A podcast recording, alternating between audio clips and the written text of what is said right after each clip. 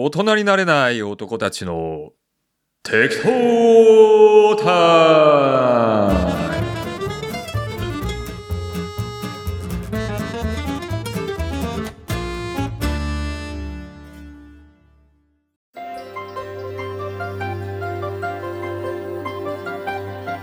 ムということで適当タイム第13回放送の時間です。パーソナリティはミスター適当カナリンと。ミスター適当ニューアビーブです。はいはいお願いしますよろしくお願いします。防災の話好き、防災。うん防災ね盆栽？言うと思ったよ、それ。もう年齢がさ、もう。盆栽って関係ないけど、あの、横文字系の人たちにはすごく受けいいんだよね。あの五感といい、その文化といいね、作品といい。なんかすごい海外勢に受けてるみたいねすごく受けてるの。昔から受けてるの。で実はいやあの日本に日本にインド人が会社設立しようとしてちょっと相談を受けたことがあっていや何？って聞いたらあの会社設立の方法だとかでは全然なくてその、うん。えー日本人としてどういう印象っていうこのネーミングうのん。こう雰囲気、印象を聞かれたのね。で3つぐらい真面目にこう候補が出てきたんだけどさその中の1つがね盆栽株式会社だったね。へえ 俺も。それは盆栽をやるの？いや全然。もう IT だとか人材派遣だとかさ。そっちだけどさ。いやマジってこれぼ盆栽って何だか分かってる？って言っていや分かってるよ。っつって、でうん。よくよく聞いてみたらすごくいい印象があるんだって。へえうん。その音に音音もそうなんだけどもその盆栽っていう文化を知ってる人だとか日本のわびさびが全部あそこに詰まってるわけじゃない、はいはい。でましてやあのアートとはいえこの生きてるアートじゃない、うん。ライブライブっていうかさ本当に生きてんだもんね、盆栽。そうね。うんうん。だからそこに感動したっていうそのバックグラウンドまで全部知った上でいや盆栽株式会社っていうふうにしたいっていうんだけども、いやーそれへーねじゃあそこまで聞いてねまあ OK だとは思うけどもさすがにね IT の会社だと思われないよって言ったら、うん。あそうってね違う名前になったんだけどさ、うん。もうちょっとこう横文字系になったんだけどさ、なるほど。うん、こんなことがあったんでね、うん、盆栽ってそういう風なんだ。そう。だから、うん。まあ日本人が知らないほら猿が温泉みたいな話もこの前したけどさ、うん。日本の文化であ日本人別に興味ないやっていうもんでも実はその日本人以外の人にはめちゃめちゃ受けてるなんていうのがめちゃめちゃねら眠ってると。めちゃめちゃしかちょっとね、表現が、えー貧弱なんだけども、うん。わかんないよね。外から見た時のそうなんだよね。どういう風に見えてんのかって。そう。ちょっとかなり外行って見てきてよ。もう今はもう日本大変な目で見られてるよっていうのがさ、外行けばわかると思うんだけどさ、はいはい。うん。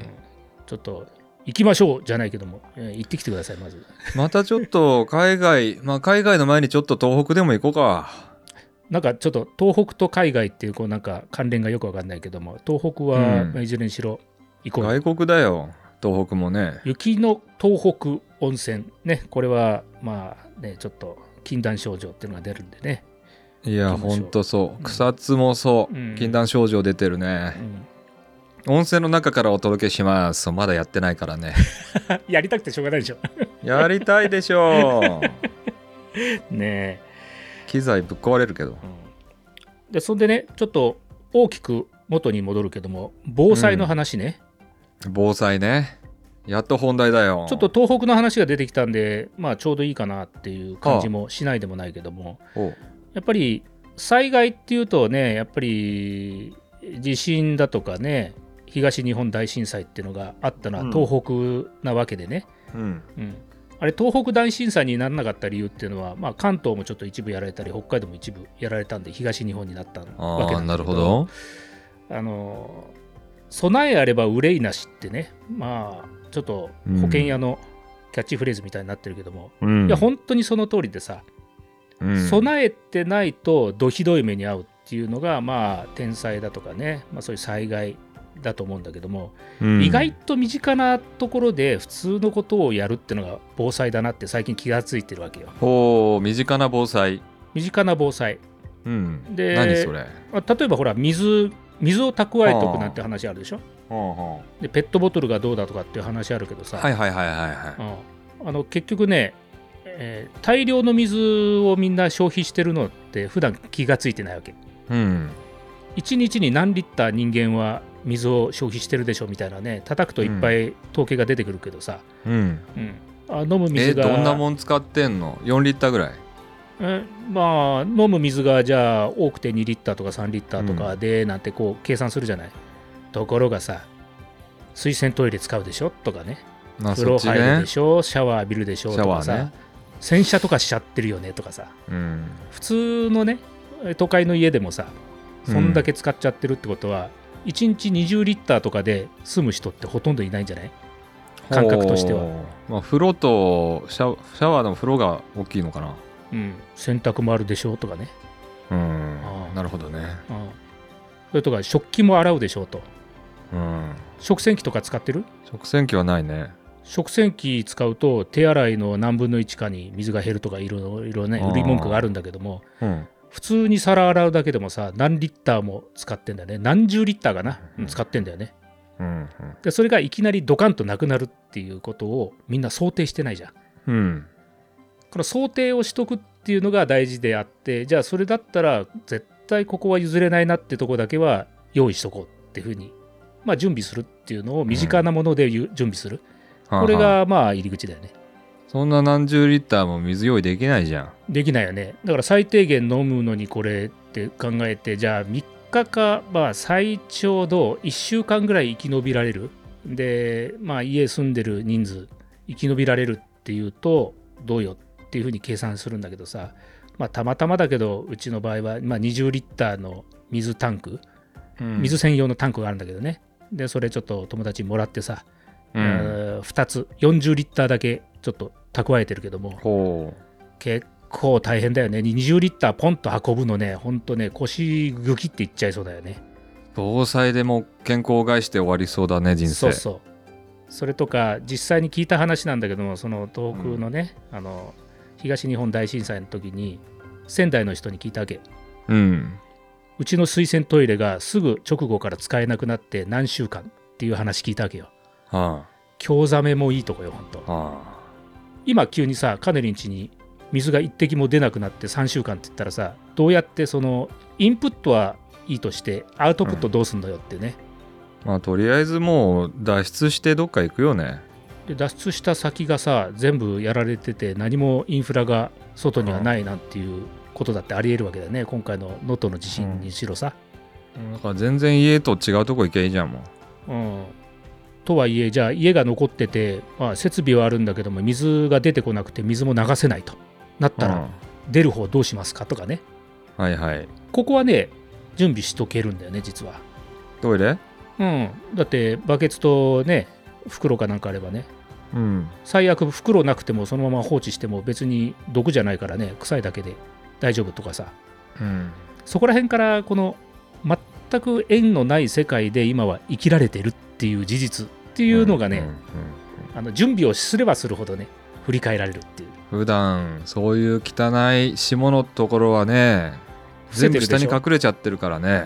かなりよくあのラジオの放送でクソだとかなんとか言ってるけどさ、うん。本当にクソにまみれちゃうってことだよそう。ねふん詰まりになっちゃうとかよく比喩表現でするけどもいや本当に詰まっちゃったらね、あのふん詰まりはあのもう死活問題だからね。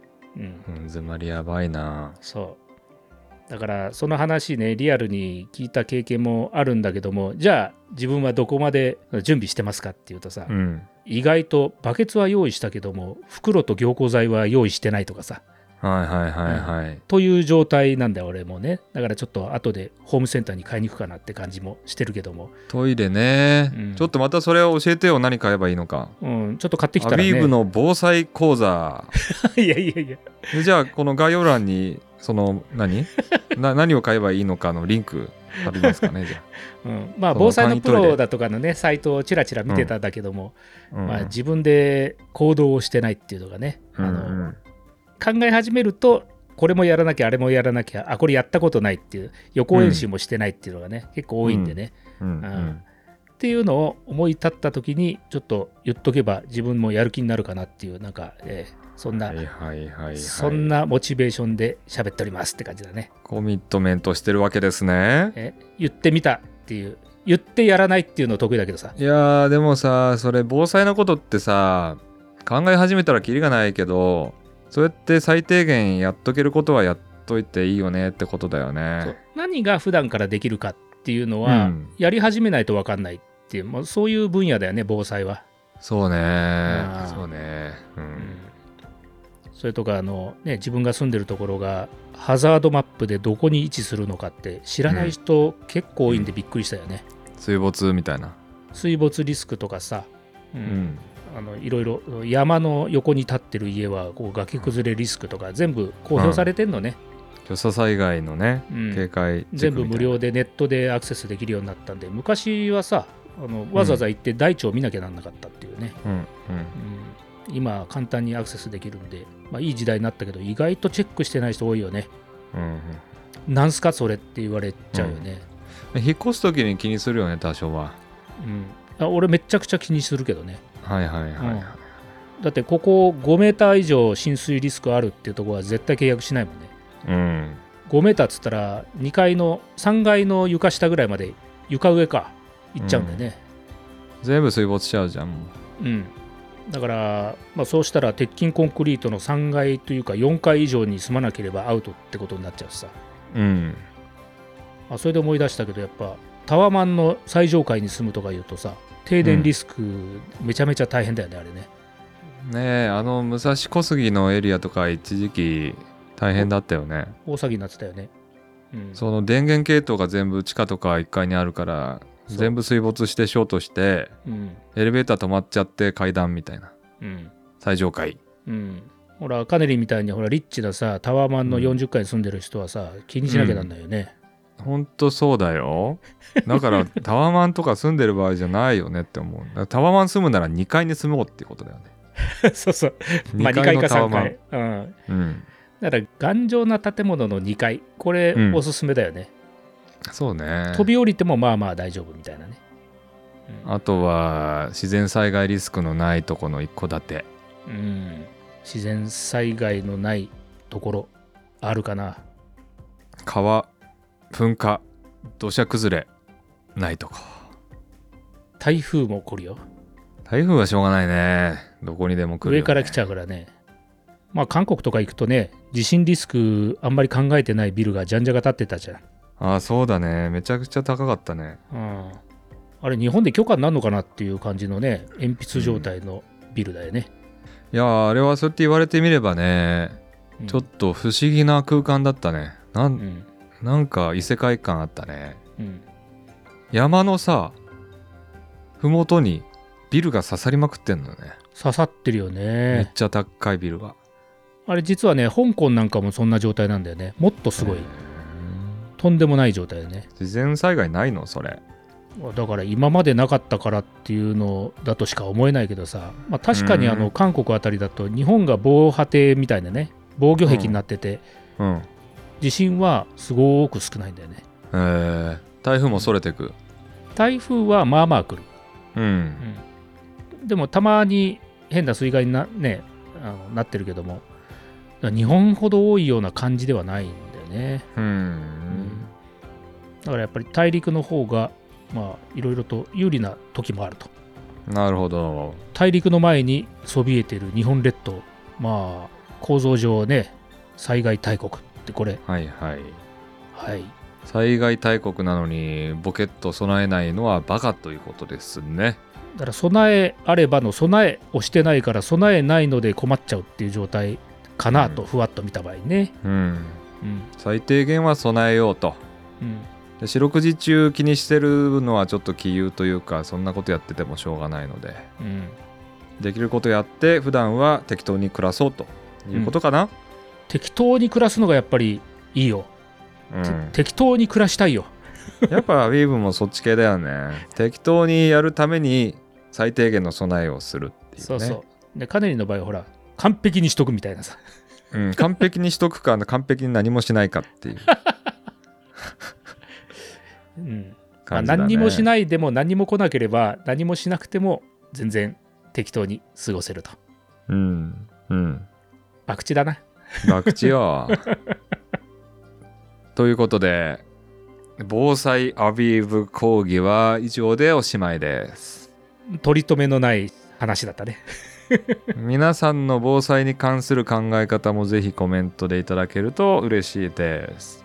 よろしく。お便りは相変わらず募集しておりますので、概要欄の方からお寄せいただければと思います。